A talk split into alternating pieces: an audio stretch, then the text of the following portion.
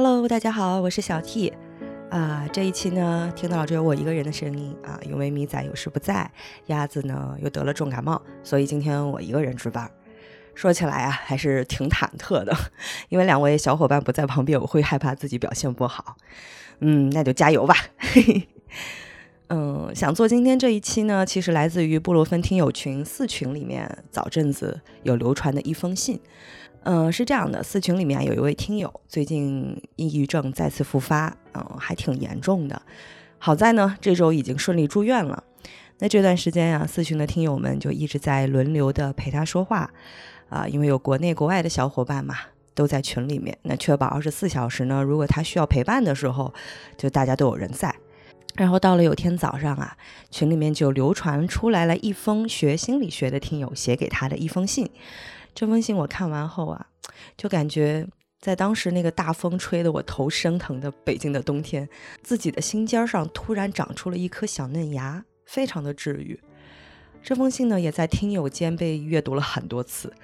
我觉得，在这个以发疯为主题的二零零三年底，应该有很多人被陆续治愈了吧？嗯，也因此这封信也促成了我这期的选题，那就是。呃，如果现在你正处在情绪很低落的抑郁状态，或者刚刚确诊了抑郁症等精神类的疾病，又或者因为天气啊等原因，你的病况再次复发，那如果你这时候手足无措呢？我想告诉你，别害怕，我们今天来一场病友互助。呃，我和今天节目里面邀来的好朋友阿酱呢，其实都是同路人。我们在这期节目里面不会做很专业的医疗建议啊，那个得交给专业的医生。但是在心态的调整上，比如说如何接受自己，如何嗯先让自己停下来，又如何重新拥抱生活、拥抱自己，在这件事上呢，如果你不介意，我们会有一些过往的体验想和你分享一下。嗯，但愿这次短短的聊天能给你带来一点陪伴感吧。嗯，也谢谢那一封信和非常温暖的波罗芬的听友，让我能有勇气公开聊这件事情，并且做成一期节目。啊，希望这期节目大家能听得有那么一些些暖流在心间流过就好了。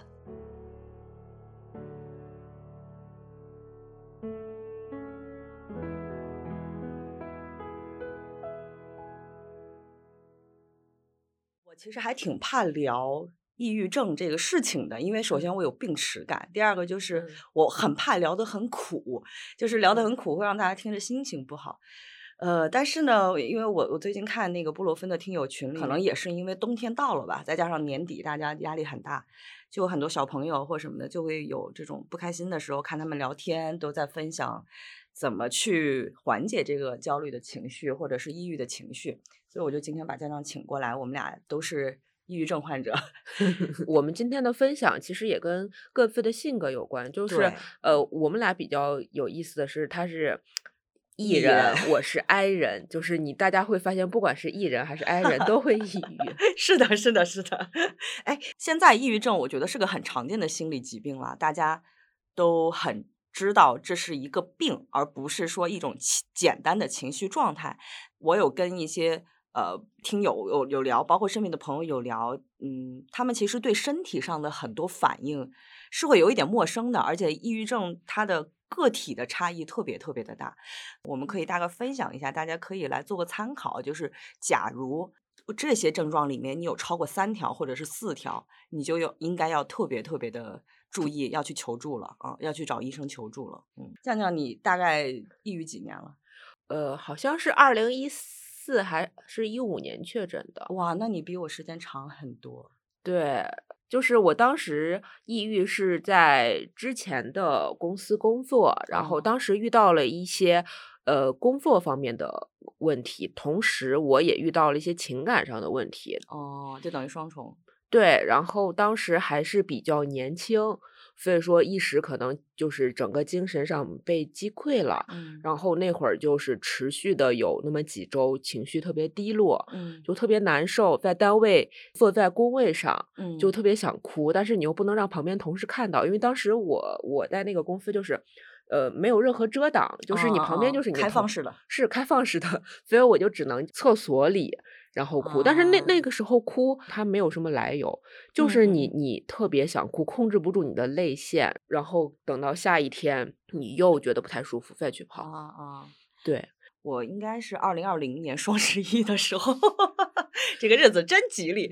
我我还记得我当时去确诊的时候，我其实不太相信，但是我已经无法工作了，我失去了行动力，因为我们都是做文字工作的，就处理看不了任何东西。我看那个文字，我集中不了注意力，就是你感觉那个字儿在你面前，但是你不知道他在说什么，你也没有办法去去认识别它。然后我就跑到了那个安定那边，然后说是呃。中度抑郁加重度焦虑，我还记得我最爆发的那一天晚上，嗯，我就坐在那个家里面，突然一下就是坐在那个沙发上，你就起不来。他也不是说哪儿疼，他就是起不来。然后我就从下午五点钟一直坐到晚上七点，就那时候天黑了，我都没有办法去开灯。那个时候我就会觉得特别的无助，然后一直在不停的哭。我们家狗呢？他最开始的时候，他会一趟一趟来找我，他不知道我发生了什么。然后过了一段时间，可能觉知道了我不太舒服什么，他就很乖。柴犬有一点啊，他特别喜欢用屁股坐在你的脚背上，然后就是那一下用屁股坐在你的脚背上那种扎实的感觉，一下子就治愈了我。你就能看到黑暗当中那个柴犬的两只小尖耳朵一直在不停的在转。嗯，其实那个大概几个小时里面。是他的那一双小耳朵一直在撑着我，就没有让我全线崩溃。大概等到八点多钟的时候。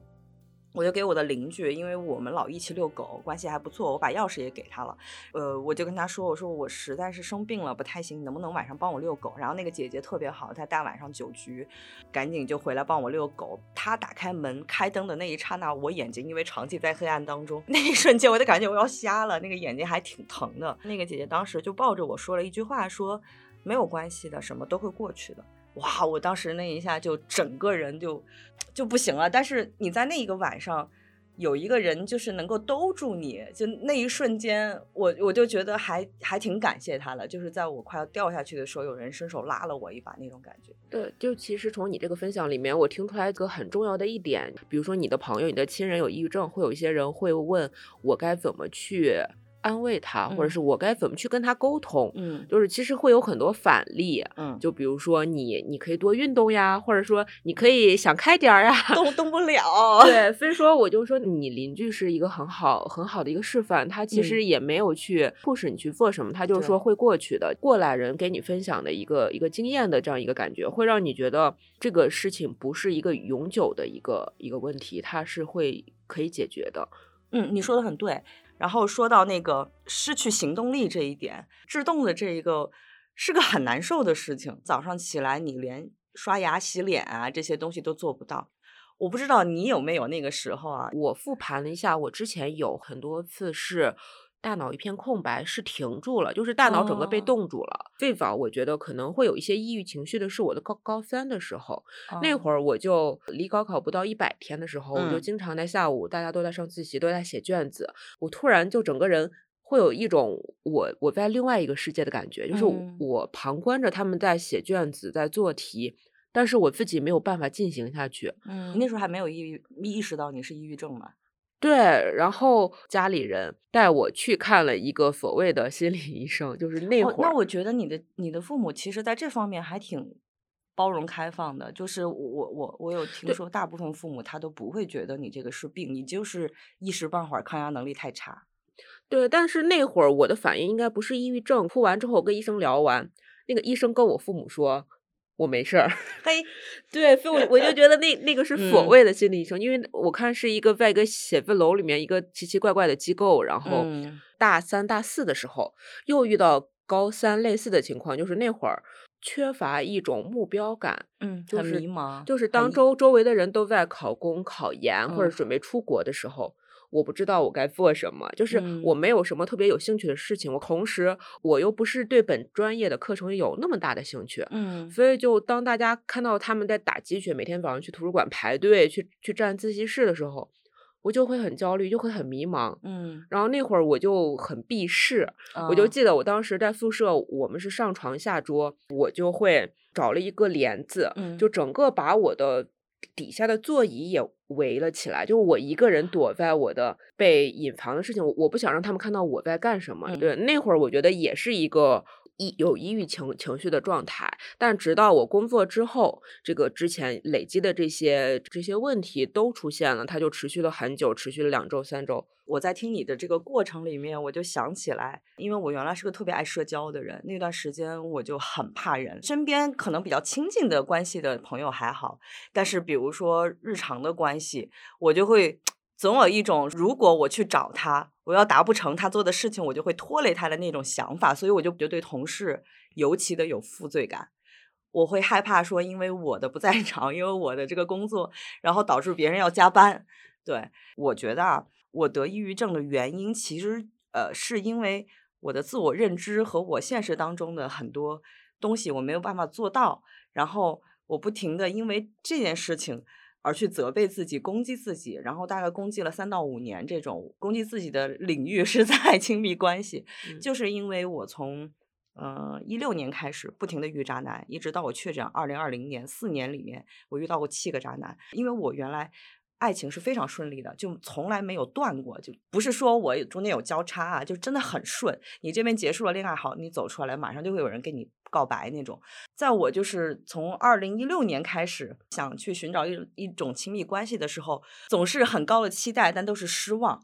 我在那个时候，我跟自己说的是。一个两个可能是个例，但是如果三个四个都是这样，到我后来六个七个的时候，我就觉得肯定是我自己出了问题，但是我又不知道是哪出了问题，然后我就全线崩了，就导致我很长一段时间我是不停的自我攻击。我觉得自我攻击可能也是抑郁症的，就是一种很很明显的一个表现吧。还有包括就是像酱酱说的，刚才说的那个会失去意义感。INFP，嗯，其实很容易没有目标感。另外，我刚又思考了一下，嗯，为什么我会突然失去目标感？因为我可能不想再继续朝着父母眼里的正常，或者是你应该做的这些事情，他们给我的安排跟我能达到的标准，就是你刚说的，嗯，不匹配。对对，就比如说，他们经常会跟我说。呃，同事的孩子又考上公务员了，谁又又又去了什么大企业了？经常会给你的一些这样一些灌输，然后我一方面觉得我是不是应该听父母的，然后另外一方面我心里的那个小小的自己就是说。我设想的未来的生活不是那些公务员那些什么样的一成不变的那种生活。对，一边怕父母失望，然后一边又怕委屈了自己，就是在在这个冲突之间，我就产生了迷茫，突然什么都不想干，什么都不想做，就是待在原地，希望时间静止。觉得你父母说的那套话术。太熟悉不过了，我觉得会有一点 PUA 现在小孩的那种那种话术，就是你你在什么时间应该干什么事情，你应该是一条稳定的路啊，你未来呃应该要是呃按部就班的去去做一些什么啊，我们父母觉得呃人一辈子稳稳定定就好，虽然你比我小很多啊，但是我觉得这套话术我非常的熟悉，对，导致我现在其实已经三十多岁了，嗯，每次我父母给我发微信消息，我看到有他们的那个加号。我就非常焦虑，你到现在还会有这种焦虑感？就有一次，突然就有一天，我爸就问我，那时候是一个周末，他就说：“你为什么周末没有出门？”因为他发现我就那天就步行了几百步，啊，我天呐，可能他就只是随便问问，可能他没有那些我想的意思，但是就从小到大，我就会给他放的无限大，就把他当成一个很严重的事情，我就会非常焦虑，然后然后就就开始 PUA 自己。爸爸问你，他可能是怕你身体不舒服，说你为什么没有出门，但是其实从他的那一套话语体系里面，你常年的这种第一反应肯定是。爸爸为什么会要这么问？是不是觉得我应该出门去看点新的东西或者什么的？对，嗯，你就出门得见新东西，你你得长进。哎呦，我的天！觉得为什么？就一定人要长进呢？我就待在原地，安安分分的，对人人畜无害的不行吗？就是一定要往前 push。其实我的诱发我抑郁症的那个恋爱焦虑，也是因为这个，因为就是长期的会有一种说我到多少岁我就该做什么事情，尤其是对于女生，我妈啊每每次就会跟我说，呃，你要再不结婚生孩子，你就生不出来了。然后说啊，我绝经特别早。然后我爸呢这边就说啊，女人不生孩子就是。就是不完整的一生，怎么怎么样？就我长期是受这种 PUA 底下出来的，所以我时间的焦虑感非常的重。呃，然后其实呃，我们一直在聊这个抑郁症的一些自我的体感嘛。其实还有一点，嗯，我不知道你有没有，就是躯体的那种反应上，有的人会很痛苦。比如说，我有一个朋友，他抑郁症期间他会背疼，就是身上会有地方疼。然后还有朋友会不停的会吐。我当时呃跟他们聊的时候，我就会发现，原来抑郁症真的是个个体差异会非常明显的。因为我是没有这种症状的，但我的躯体症状就是经常性的僵化以及喘不上气儿。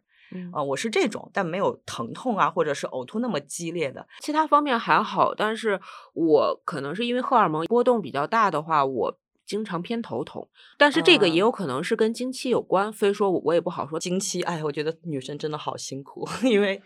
我也是经期的时候，就像渡劫。我我之前有看过一本书，叫《正午之魔》，那个哎，我也看过，我非常喜欢这本 书，而且我特别喜欢它那个标题，叫做“抑郁是我们共同的秘密”。嗯，哇，我觉得这句话其实还挺暖心的。我我特别喜欢那个标题，然后它里面有提到，就是其实抑郁症，嗯，得是因为。嗯，里面的血清素就是你大脑里面的血清素是很难合成，或者说合成受到阻碍，因为血清素是控制你情绪的平稳，以及能够让你呃正常的一种活动保持活力的一种东西。可能我们吃的抑郁药啊，它就是来帮助你促成这个血清素的合成的。嗯，其实抑郁症还还有一个问题，就是不知道是因为我服药还是因为生病，记忆力减退非常严重。我也是。其实我我觉得今天跟你的这个沟通是有益的。通过这个沟通，我唤起了我很多以前久久远的、已经忘记的东西。嗯，自从得了抑郁症这几年，我其实对很多年前的很多事情，我完全忘忘记，甚至一些人我都我都忘记。呃，我我我跟你有一样的情况。最开始吃那个药的时候，因为我是很抗拒我得病这件事情的，当时那个医生就跟我说：“我给你开白油解。”然后我说这个副作用大不大，会不会成瘾？我很怕，我不想吃。然后他说这是小孩都可以吃的那个百忧解。但是我吃完之后，我第一反应，因为我原来是个特别敏感的人，我每天就感觉我所有的感官都在张开，毛孔都在接收信息。但是吃完这个药之后，我感觉我突然被一个玻璃罩子罩住了，就我能够感知到外面发生了什么，但是我听不见，我也感受不到，就是一个被罩住的感觉。然后那个时候酱酱特别平静的跟我说。哦，这种状态我知道，我一直都是这样的。我现在连情绪都没有。是的，是的。我我觉得是我们坚持吃药，现在还比较平稳了。最重要的一点，它不是说让我变得开心起来，而是它会让我觉得我很有活力了。我我什么都想去做这件事情。嗯嗯。给我的改变特别大，就是药物的改变。然后我们刚才聊的这一些，我不知道会不会有人有朋友听完之后，他会有一些代入感，会让你们觉得很难受。呃，我们把这些东西分享出来的原因，就是想告诉你，你并不孤独，就我们都有这样的症状。如果你出现了这样的症状的时候，呃，你就勇敢的去求助。呃，首先肯定是在药物方面你听医生的，其次就是我跟江江这几年有在探讨，呃，抑郁症能够让你自己好受一点的最重要的一个原因是你自己心态上的需要不不断的去。调整自己，比如说身体不舒服的时候，其实当下我们应该做的是让自己暂停下来，能够休息一下。但是就暂停这个动作很难做出来，因为我跟阿酱都属于焦虑型体质，就特别怕一停下来之后就会失去什么或者错过什么。阿酱有没有这这个时候？你那个时候是怎么做的？其实我我不能停下来的时候挺多的，就甚至到现在我处于一种稍微比较平稳，嗯，就是健康的状况，但我的一些强迫呀，或者是一些对自我的苛求还是会有。就比如说我在洗澡的时候，一定会听一些内容。就是不然我我就会觉得洗澡这个过程在浪费时间。就是我在拖地的时候也会戴呃戴着耳机听一些东西，我就会觉得做家务本身特别无聊，就是这个东西让我没有成就感。你就你是不是觉得就是我只要有一刻没没在学习的状态，然后 你就觉得这个时间是浪费的，然后就很焦虑？对，我会。这个东西我觉得是跟我的原生家庭有关，从小就是父母就会觉得你你不能浪费你的时间，你得干你你得干正事儿。就是有两个事情我记得很很清，就比如说我小时候一开始会分享我学校有意思的事情给父母，他们就会说，呃，你整天在学校怎么关注这些事情？应该读书。对，然后 是我说严重点儿，就是甚至持续到我现在，我现在已经已经三十多岁了。前阵子。呃，我就给我父亲就是分享了一段我在看一个演出的一个画面。嗯，然后他的第一反应并不是说你那那你好好看好好好玩儿，好好享受，他第一反应是。啊，你是不是可以从从里面学点什么东西？哇，好窒息啊！为什么这个日常生活的这种休闲的活动还要提炼出一些什么样的意义？对，不过我我觉得过了三十岁之后，我能稍微的去享受一些生活的宁静。就你刚刚说停下来这件事情，就以前我很多事情是不会做的，比如说我现在开始养花儿啊，对，然后比如说我会前阵子做了一个《流浪地球》里面的一。个模型，嗯，然后我花了大概快五个小时，对我沉浸其中，并我我感受到心流。虽然这个东西做出来，用我父母的话，觉得可能它没有什么意义，也没有什么用，他们也看不懂。但是我从中享受到了心情的愉悦，嗯，就是我觉得它不会怎么样。我我浪费这五个小小时，就是所谓的浪费加加双引号，其实并没有什么什么什么影响。哎，说的特别好，因为阿酱说的那个怕浪费的这种心态，其实恰恰就是我们停不下来的根源。我也经历过这个时候，就我那个时候不是有一段时间上班都上不了，然后到了新的一年里面，我每年都要定 KPI 的时候，我想说我今年要有什么成长什么的，但是我知道那一年我的身体状态特别不好，然后我一个朋友就跟我说，你要不今年一年你就该摸鱼摸鱼，该歇着歇着，嗯，就养养身体吧。我在想这不行啊，我现在都已经快四十。十岁了，我也想说，我这个时间浪费一年是一年。然后我朋友就跟我说了一句话，这句话也是之后，就是每当我停不下来的时候，我就会跟自己说的，我就烂一年怎么了？烂一年之后，地球是不转了还是怎么的？就是你得要有那种，反正我就暂停一下，世界也不会怎么着的那种状态，你才有可能让自己停下来。而且我不知道，就是在嗯最开始，就是我们出现这种。问题，不管是情绪问题还是什么也好，我不知道你有没有过耻辱感，就是病耻感。我曾经是有一段时间，我非常不能接受自己，我我就是觉得我心特别大，我每天都是追求快乐的人，我怎么会得抑郁症？我就会有很重的病耻感。然后我当时是怎么去掉这个病耻感的？是我去协和医院的时候，遇到一个特别温柔的医生，就我还挺幸运的。那个温柔的医生他就跟我说，他说你现在不要去想说。你是得病了，因为一旦你觉得你自己得病了，你会无比的焦虑。可能是你太累了，就像一辆那个就是汽车，嗯，你可能原来是满油的状态，然后你跑了这么长的路，你已经没有油了。那你现在要做的第一件事情就是让这辆车停下来，第二件事情去找个加油站加油。他说，你如果你这么去想的话，会不会能好一点？我在想，就是当我们就是抑郁症发作的时候，我们是把自己置于一个很低的位置，当成一个客体，就是会把自己当成一个被他者去审视、去批判、去怎么样，就把自己变得很低很低。但其实大家就是一些平行平行线，就是其实毫无关系。你其实怎么样，别人是不在乎的。嗯嗯，就他可能看了你两眼，但是他其实根本就记不住你的脸。嗯，就是每个人其实都是。这个宇宇宙里面可能只是路过的路人。嗯，你说到这个的时候，我还记得在说有什么样让自己心理上舒服一点的话。然后我记得阿酱说了一个还挺有意思的话，就是我是这个什么地球上的 NPC 还是什么的。就是我我当时的负面想法可能是会想，我现在生病了，我可能会对不起谁，对不起谁。但是其实我我因为很喜欢玩游戏嘛，然后我就把自己当成一个 NPC 之后，我就会觉得。其实有没有我，地球会继续转。我是 NPC 一号，然后如果我转不了，还有 NPC 二号、NPC 三号。这样想了之后，就会你看待身边的东西就会轻松很多。其实我还有一个是我特别有意思的，发病期间最严重的时候，我实在是就部门在五层，我都上不来。然后我在底下跟我同跟我朋友打电话，他有他又说过一句话特别好笑，他说你现在。什么都不要想，你就告诉自己你是公主，然后你在这段请上楼。对对对，然后他说，公主呢可以选择上不上楼，可以上也可以不上，你也可以回家。他说，你要把自己当做一个公主的这个心态，就是要告诉自己，在这一段时间里面，你就是世界上最大的，所有人都得配合我。他说，你要想想，你一辈子有几个时间是可以当公主的。他说，你要这么告诉自己，我觉得也是一个很好的方法。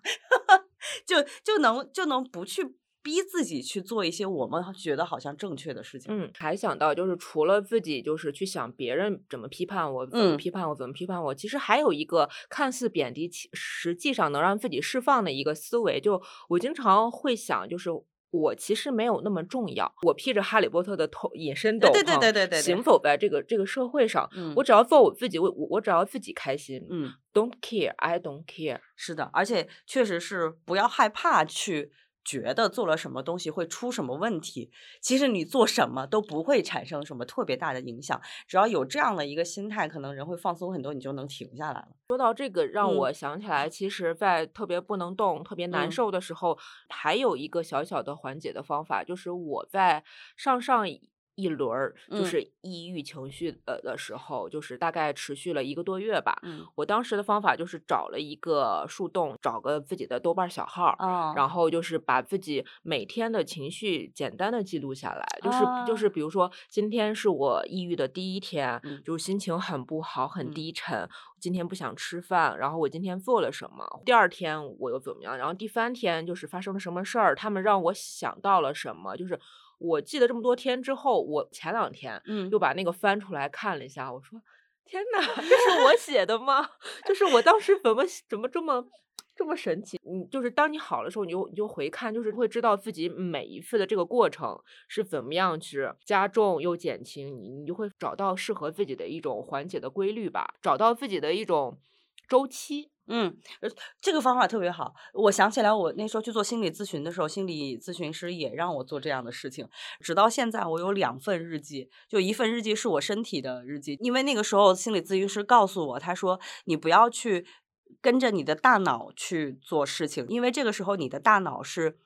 一直在 PUA 你的，你应该去听你的身体在说什么。所以我那个时候就开始记我的身体的日记。这身体日记一方面会让我知道吃药有没有吃对，因为我换了四种药，就是我我是经常吃药吃不对的那一种。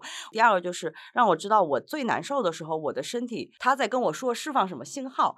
然后就是我的情绪日记。那个那个时候心理咨询师他其实是给我留了一个作业，他说让我在下一次来来访之前，把这一周。你崩溃的瞬间记下来，然后崩溃的瞬间记下来之前，嗯，去想一想你为什么会出现这个情绪。就是你比如说今天突然在路上崩溃了，就特别不开心。你崩溃的那一瞬间的前一个想法是什么？比如说我可能突然的想法就是哦，好多人啊，我就崩溃了。对，他说让我去这么记录，因为我会觉得像我们抑郁状态，很多时候是长时间没有把注意力关注在自己的身上。一方面这个东西能强行的让你去关注自己的心情，关注自己。己的身体，然后另外一方面就是它能够让你知道是什么样的认知，让你走到了你现在情绪大崩溃的这个地步。其实这个道理我知道的很早，但是一一直没有实现。然后当时还是鼓足勇气的那么一尝试，觉得还挺有效的。就记到最后，我就慢慢看到自己康复了。就是哪怕有呃接下来还有一些接下来的那些情绪浮动的周期，我也能坦然接受自己。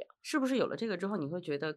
更有安全感一点，就是你知道下一步会发生什么了。对对对，甚至知道自己就是最最难受、最低谷的时候是一个什么状态。哦，其实我我在我就是身体动不了，或者是整个人启动不了的时候，我还做过很多离谱的事情。我那段时间特别喜欢跟我们家狗打架，跟它说话吗？因为我家还有一只猫。就我我我们家猫呢是属于跟狗比起来，它不是那么活跃的，就天天都在睡觉。但是它它有一双特别大的眼睛，每次看着我的时候，那段时间我就会跟它唠嗑。我是跟猫唠嗑，然后跟狗打架，不去想任何的事情，就专注的跟它打一架。那我觉得你跟你们家猫和狗的关系还不错，你自己也也挺能接纳它们的。我举一个我的反例啊，就是我有一个亲戚家，他的两只猫在在我家寄养，就是一开始我还挺开心，因为我很喜欢猫嘛。嗯，然后后来其中的一只猫，它可能自己上完厕所之后没有弄干净，然后它又它又跳到你的椅子上或者什么，就给你蹭上。对，然后然后或者它有时候会就是把猫砂弄弄得到处都是，或或者它有时候跳跳的一些你不想让它跳的地方，然后把一些东西给你扒拉下来。嗯，当时可能那个猫的行为就慢慢的让我越来越焦虑，越来越焦虑，就是让我的情绪又到了新一轮的周期。然后我当时就紧急让我亲戚把他们的两。只猫接走了，所以就是对于有一些人而言，那确实跟宠物玩耍，或者是就是有他们的陪伴的话，是是一种能治愈的。但是可能对另外一些人，可能可能是另外一种负担。对，确实是因人而异。我跟你的那种重启的机制是完全不一样的嘛。你比如像我这边的逻辑，就是我只要不动脑子。我只要不去想未来，不去想我到底这个人失不失败这件事情，我只要把自己这一块给拿掉，那我的情绪就会很平稳。我那段时间还经常在家里看女团舞，特别想看一些很漂亮的东西，就喜欢去看小姐姐，然后就一场一场演唱会，看看 BLACKPINK 啊，看韩国那些女团的那些 演唱会。我不知道你在你的机制底下，你那个时候还做过什么？很脑残的甜宠文或者是霸道总裁。哦，我懂这个逻辑，跟我有一点点像。就是因为我平时看这些东西，我觉得这是什么东西呀？对，就就像我平时不会看，就是现在的那那些现偶或者是古偶，但是我在陷入那种。生病的话，都就是不高兴的话，我我就得看点这种无脑甜或无脑爽的这样的一些东西。其实我的理解是，那个时候你需要给自己一点奖励，需要有一点奖励机制给自己。对，这个是最快的。是的，是的，是的，就是有正反馈和有奖励机制，你才能够最快的能够启动。当然不是说你一定要启动啊，而是说如果你觉得你启动不了的时候，特别的折磨的时候，可以去有这样的方法。比如说启动了之后，稍微有一点点力气之后，我就开始了进入了我的那个第三个阶段，就是我会一方面去做一些我没做过的事情，另一方面是做自己很擅长的事情，也是一种奖励机制。你有没有就是这种？第三个阶段你会做的一些事情。嗯，第三个阶段我我理解成就是这个这个阶段其实可以慢慢走出门了。嗯，我想到一个案例，就是在疫情三年里面，就是那会儿就有一天，我觉得我心情特别不好，但是我我觉得待在家里面也无无济于事，我当时就搜了一下家附近有一家猫咖，然后那天是工作日，但是那会儿我们是居家办公，所以我我就带着电脑去了那个猫咖，然后发现那个猫咖只有老板跟我两个人，所以就就是我一个人就享受那些所有的猫猫狗狗。哇哦，对我就我我就很好的一次体验，是，所以我当时就是摸一摸抱一抱，就是那个下午就是稍微能让自己缓解一些。然后提提到这个猫咖，然后我就会刷那个视频平台看猫猫狗狗呀，或者是做猪食呀。然后做猪食，对对，我我很喜欢看做看做猪食，因为因为是个什么东西？就是一些在农村养猪的人，他就切真的是猪饲料、猪食是吗？对，但就是我会看好几个，就是给猪做猪食的，然后其中一个还是他会他会在一个锅里面做自己的饭和猪的饭，先把自己的盛出来，剩下的去喂猪。哦，对，然后。我还会看一些，就是同样有有有一些情绪问题导致的生活问题的人，然后会有一些人帮助他们去清理，就是看这种。我也特别爱看这一类的视频，会有一种正向的鼓励。对，但是于我而言，你知道吗？就是我会特意去做一些看上去没用的事儿，就因为我觉得我们总是被那种我要去有用的那种价值观带的时间太长了，所以当我身体不行跟不上的时候，我就会特意的去做一些。看上去没用的事情很简单，就是去楼下摸树。不是有一段时间小红书很流行拥抱树，很流行拥抱树。我真的干过这种事情，但我不是抱，我就是我突然发现，就是你你真的不看手机，你就是下去就让自己在那个空间里面放空，然后你去摸这个树叶的纹理，去摸这个树皮的这个样子的时候，你会感觉自己是活着的。就是很踏踏实实的有在活着，就那一瞬间你存在的那种感觉，会给自己一个很大的治愈。我还会闭上眼睛闻那个空气的味道，因为我对味道特别敏感。有时候去公园里面，能够闻到一些就是四季变换的那那种味道，我就会觉得，哎，我是活着的，我又经历了这么长的时间，就那一瞬间，你就会觉得，哦。活着还挺好的。嗯，那我现在给大家分享一些更多的一些已经进入可以稍微动阶段，你可以尝试的事情，因为我是一个。自从我抑郁之后，我就会很喜欢看跟抑郁有关的任何书。你老来学习，我的 天，我就看不了这个。不是这个，是我在就是已经从抑郁状态走出来之后，就是可以看的时候。就是你肯定犯病的时候，我什么都不想看，我看不进去。对，我就觉得它上面说的都没用，就是对。而且特别不好的时候，我看那个东西，我会有强大的心理暗示，我会越看越糟。比如说看到别人的那种他不舒服的那种经历，我就觉得我现在好像我也不舒服了。嗯，对对，我我要分享的。呃，就是一些方法的这个书，它它的书名叫《我不抑郁了》，冒号重拾生活乐趣的 N 种方式，嗯，列举了很多就是能够让你重新找到自己的方法，就是大家可以多尝试。我们讲的只是适用于我们自己，你们肯你们肯定也有让自己舒适的方式。它它这里面列举的，比如说游泳呀、瑜伽。观鸟，观鸟的人他可能会用望远镜去仔细去观观察这个鸟一年四季的一些变化什么的，就是其实还蛮有意思的。还有唱还有唱歌，就是如果你是一个艺人，就是你没有本人，你就你就可以开开一个房间自己一个人啊 KTV，然后如果你是一个 I 人，就可以在自己家里面。发疯，自己发疯是一个很好的方式。然后还有陶艺，呃，就是就就是这些偏艺术类的，还有你刚刚说的冥想，嗯，就其实我自己之前试过冥想，但是失败，因为冥想的时候你的大脑中就很乱。我也是，我我我是安静不下来的，所以我没办法做冥想。就我们俩都属于心里特别闹腾的那种。所以，但是我觉得这个是可以修修炼的吧。我坐在那儿，就是他就会跟你说你要怎怎么样去想，怎么样去感受你的身体。我觉得就这个，如果真的能做到的话，应该会有一些作用。它其实主要是让你别去评价你的想法，因为我们总是会自我攻击、自我评价，就是让你不去评价。但是这一点，我我们两个人现在都还没有 学会。继续分享的那个呃，还有编织，还有还有园艺，就是我我刚刚提到的种花种草，嗯，还有写诗，还有烹饪，嗯嗯。就是过程，我觉得还挺治愈的，就是比较机械性，不用动脑子。比如说给土豆切块儿，然后削皮，对，然后还有就你像你一样养狗呀，然后还有缝纫呀，就和刚刚那个比。编织一样，你就集中在自己正在所此时此刻所做的事情上。但我跟你说，手工这个东西是因人而异，就是你一定得找到一个你喜欢做的。你比如说我涂色啊，如果是玩那种数字油画，就是他告诉你了编号，这个颜色涂在这个地方，我 OK。但如我还买过秘密花园，就是他我知道那种你得靠自己的创意。对，我就特别想把那本书烧掉。我说什么东西呀，这么累吗？就是你一定要去找那种适合自己的，不要去给自己。整个活儿要搞一个特别特别难做的手工活儿，可能有轻生想法的人也不要，因为不要把那些尖刻的东西放在自己身边。对对对对，然后。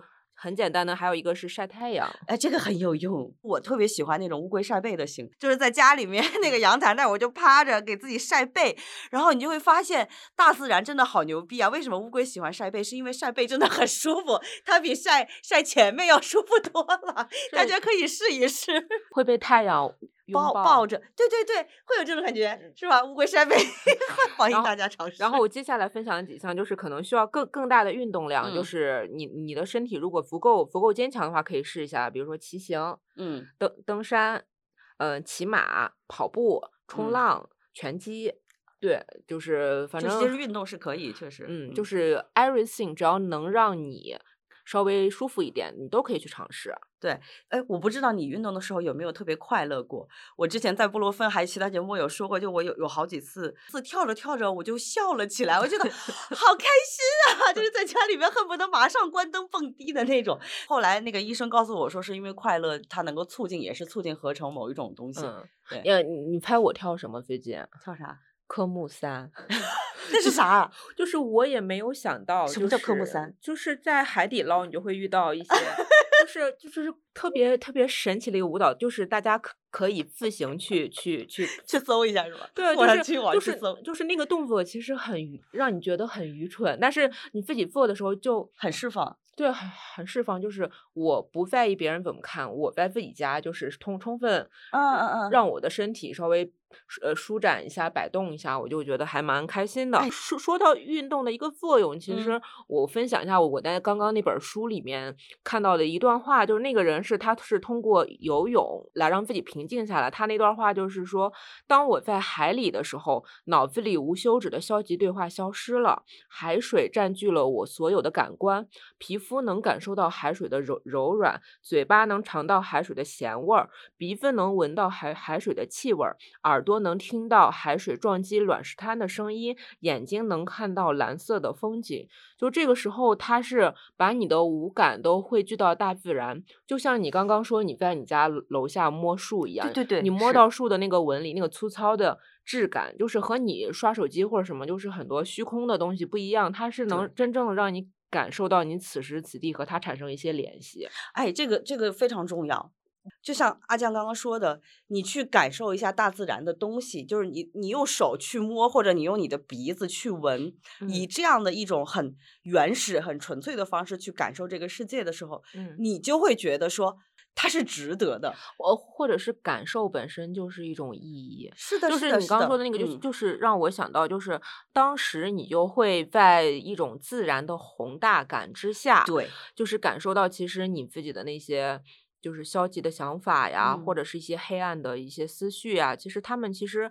挺微不足道的，就是它不值得你放那么多心在上面。你你有可以追逐更伟大的东西。前阵子也在看一本关于就是霍金写的书，他就里面解答了一一些问题，一些很终极、很宇宙的问题，比如说是人类会移移居到外星球吗？或或者是地球会毁灭吗？就是类似于这种的问题。然后我就越看越越觉得，大家都要朝上看，不要总总朝下看，朝深渊看。其实。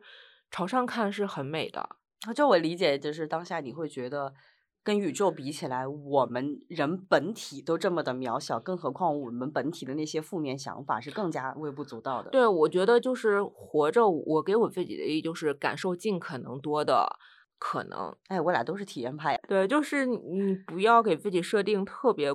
功利性的目标是是是是是，我觉得我们就东亚文化里面确实是把我们卷的太过分了，就是觉得你值得去做的事情都是所谓的成家立业呀，然后你要有功成名就啊，都是这样的。我其实我还挺感谢我有进入过抑郁状态的这段时间，就是他让我重新的去看。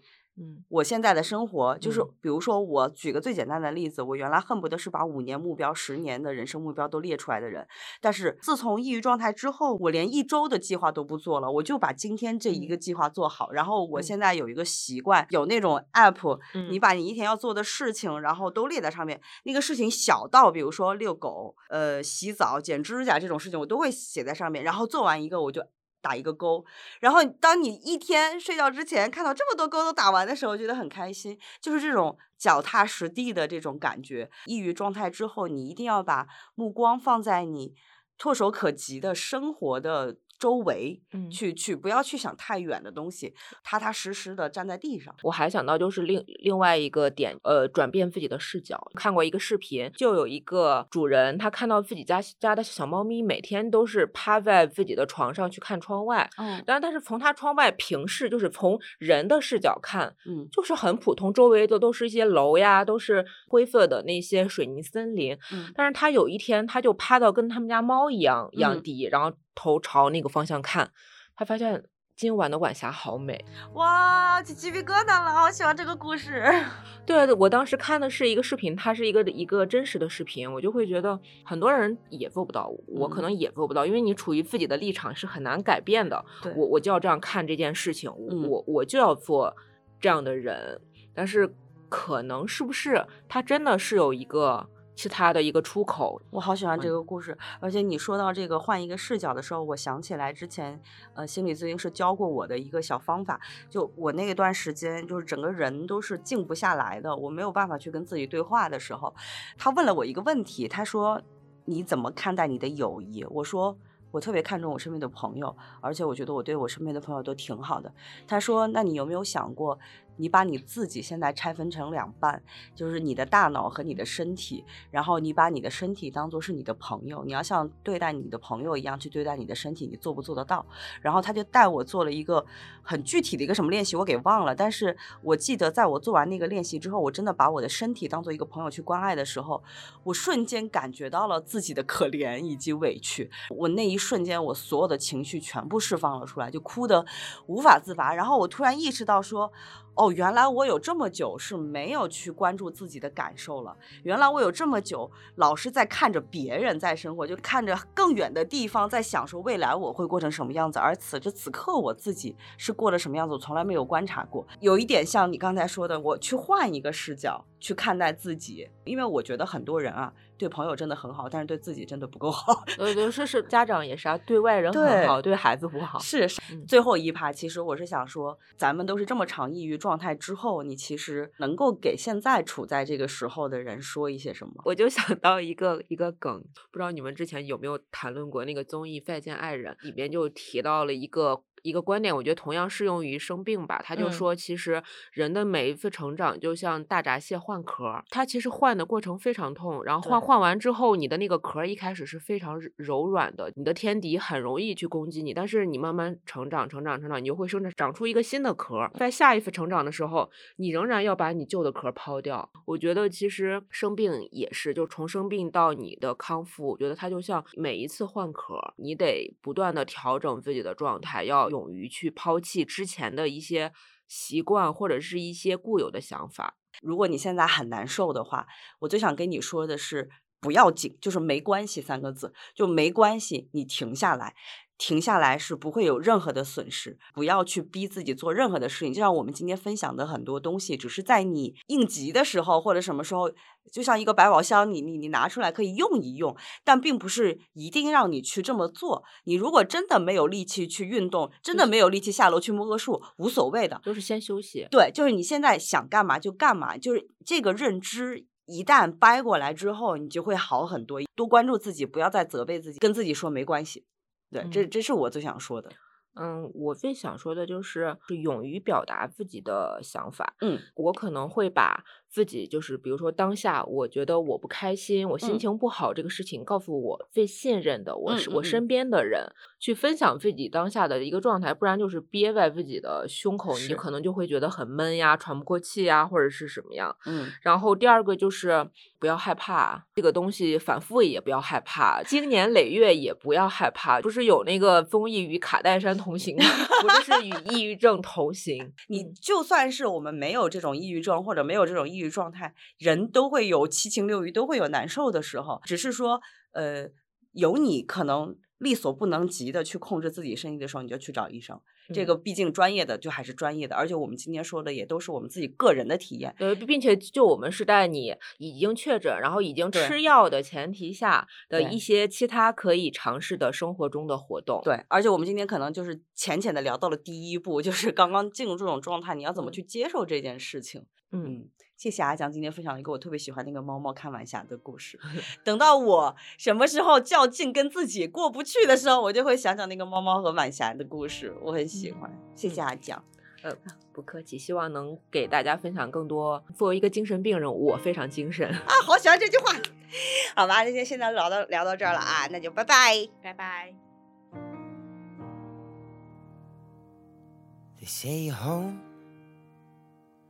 Is where the heart is.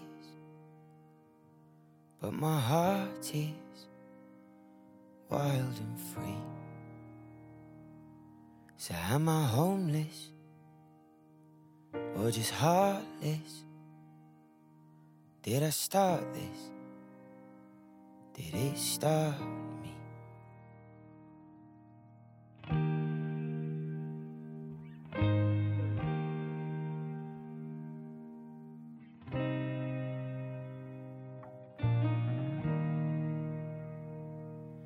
They say fear is for the brave.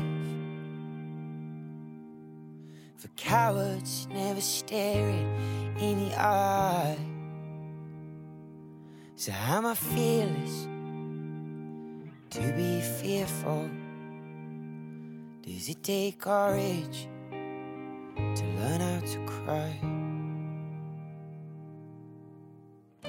So many winding roads. So many miles to go.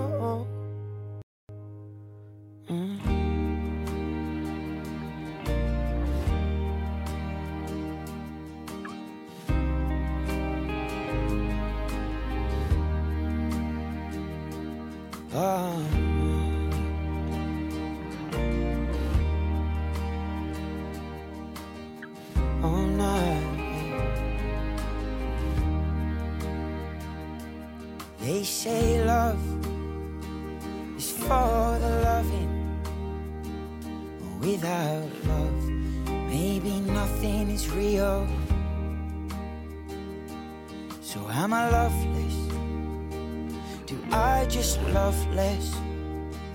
Oh, since love left, I've nothing left to fear. So many winding roads, so many miles to go. And then I start feeling sick of it all. It helps to remember I'm hillside to the sea? When I start feeling that it's gone too far, I lie on my back and stare up at the stars and wonder if they're staring back at me. And when I start feeling sick of it all, it helps to remember I'm a brick in the wall that runs down from the hillside to the sea. When I start feeling that it's gone too far, I lie on my back and stare up at the stars. Wonder if they're staring back at me. Oh, when I start feeling sick of it all, helps to remember I'm a brick in the wall that runs down from the hillside.